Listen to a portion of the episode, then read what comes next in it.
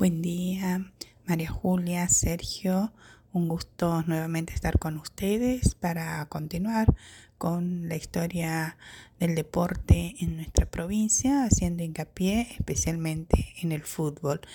Eh, bueno, eh, como habíamos sostenido en encuentros anteriores, el surgimiento del fútbol en Santiago del Estero, más precisamente en la ciudad capital, eh, tuvo su primera oleada de fundaciones que estaban relacionadas con los colegios en cuanto a que el fútbol se había constituido en una práctica juvenil.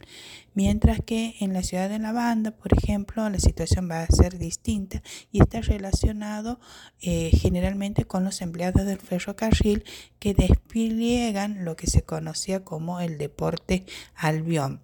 Albión, bueno, es el nombre con el que se conocía a los ingleses, ¿no? Em, que iba abarcando después eh, el marco educativo también con el tiempo. Entonces, a principios del siglo XX, hacia 1905 aproximadamente, tenemos las primeras fundaciones de los clubes de la provincia. Allí se funda en esa fecha el Club Atlético Santiagueño, que luego va a ser eh, conocido como el Club Santiago eh, y que fue fundado por los eh, alumnos del Colegio Nacional. A él lo va a acompañar el Club Atlético La Banda que tenía origen ferroviario.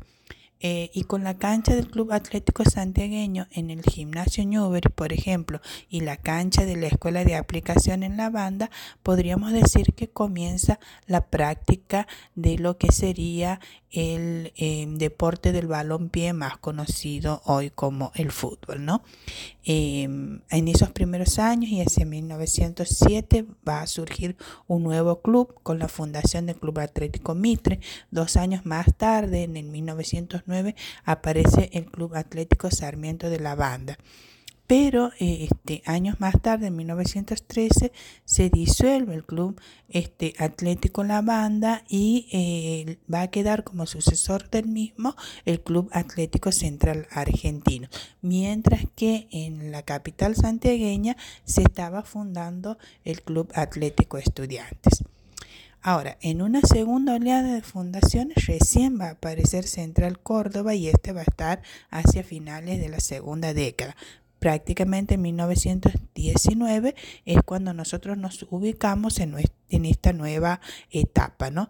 Y este que va a marcar, por supuesto, el surgimiento no solo de Central Córdoba, sino de otras instituciones como el Club Unión en 1922 o el Club Comercio Central Unidos, que a su vez fue el resultado de la fusión en 1932 de los clubes Principiantes Unidos, que había sido fundado en 1915, del Club Comercio propiamente dicho en 1922, y de Central Argentino de la ciudad capital, ¿no? hasta que eh, tenemos como una fundación tardía, años después, en 1939, el surgimiento del Club Atlético Güemes. Vale decir entonces que en la década de 1910 y 1920 el fútbol santiagueño comenzó a ganar muchos adeptos y era muy común que personas de diferentes puntos de la ciudad se reunieran para observar los primeros cotejos.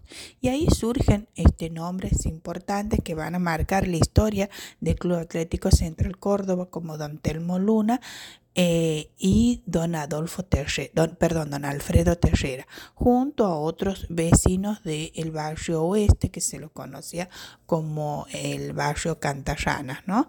Eh, por las lagunas que existían allí, por supuesto. Estos fueron a presenciar eh, un encuentro, se sostiene entre estudiantes y alumnos, y cuando terminó ese encuentro, don Alfredo Terrera este, manifestó la idea de organizar y crear un equipo de fútbol que represente al barrio. Así, el 31 de mayo de 1919, un grupo de jóvenes, por intermedio del diario El Liberal, invita a los simpatizantes para formar el Club Central Córdoba en una reunión que se iba a llevar a cabo el día 3 de junio a las 21 horas en el local de la Biblioteca 9 eh, de julio. Y esto, el objetivo central era, por supuesto, echar las bases para la creación de un nuevo centro deportivo. La mayoría de las personas entonces que fundaron este club eran empleados del ferrocarril Central Córdoba y algunos jóvenes vecinos del barrio oeste, de ahí el nombre de ferroviario, por supuesto con el que lo conocemos este equipo en la actualidad, destacando que su principal propulsor va a ser justamente un empleado del ferrocarril Central Córdoba que cumplía las funciones de telegrafista y que fue don Roberto Alfredo Terrera, nombre que hoy lleva el estadio de este club, ¿no? Así entonces, un 4 de junio de 1919 eh, se publica en el diario El Liberal eh, que en la noche del 3 de junio se organizó un nuevo club en la reunión realizada en la Biblioteca 9 de julio. Y una vez que terminó la asamblea se procedió a darle una designación formal al club, resolviendo que su nombre iba a ser el de Club Atlético Central Córdoba, adoptando como colores de su divisa rayas verticales blancas y negras. Em, los primeros tiempos mm, no fueron fáciles entre 1919 y 1923 Prácticamente los partidos se llevaban a cabo en el campo de las carreras, como se conocía, un sector ubicado en las actuales calles La Rioja y Casero, muy cerca de donde se encuentra en la actualidad en el penal de Banorones. ¿no?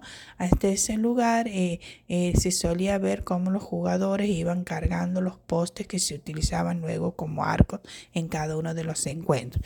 Hacia 1924 entonces se va a producir el primer traslado al tercer pasaje del barrio Villa Constantina, eh, que en la actualidad estaría ubicado más o menos entre las calles La Pampa y Neuquén, eh, muy cerca de una laguna que existía en ese sector y que también este, era un gran basural, ¿no? Eh, hasta que después se concreta el traslado al sector ubicado entre las calles 12 de octubre y Sarmiento, en donde estuvieron ubicados, como para que tengamos una referencia más actual, los antiguos galpones de la mm, ex bodega Talacasto. Bueno, hasta allí este, estuvo funcionando entre el 24 y el 29 cuando en el 29 se produce finalmente el traslado a la ubicación actual en la manzana comprendida entre las calles San Martín, Santa Fe, Granadero Saavedra y Pedro Longallo. Recordemos que parte de estas manzanas correspondían al antiguo cementerio municipal que se encontraba allí, que después fue trasladado a su actual ubicación y que es el cementerio La Piedad, ¿no? Y era un sector que tenía muchas dificultades porque todavía existían las lagunas que habían quedado de ese barrio Cantarranas, ¿no?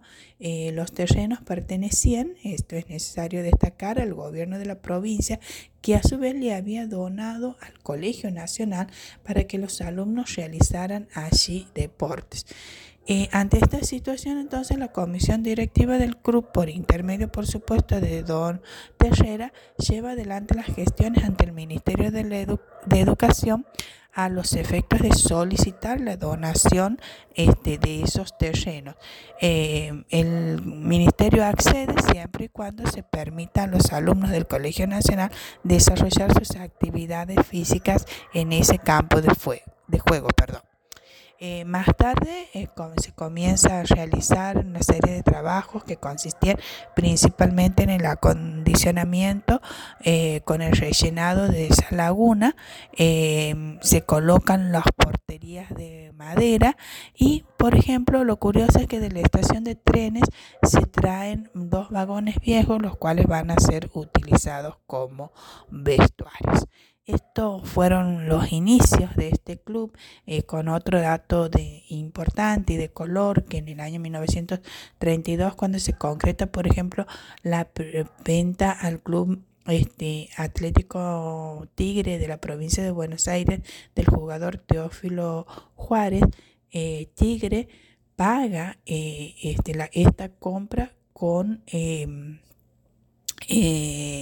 con alambre olímpico, ¿no? con un monto que servía para alambrar todo el perímetro del estadio y así surge este primer este, eh, avance importante en la institución.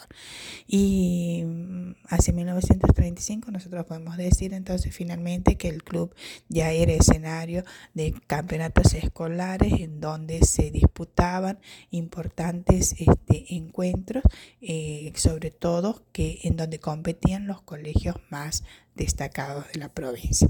O sea, como veremos, una obra en donde los vecinos fueron los principales protagonistas, ¿no? Bueno, hasta aquí hemos llegado y vemos cómo continuamos la semana que viene.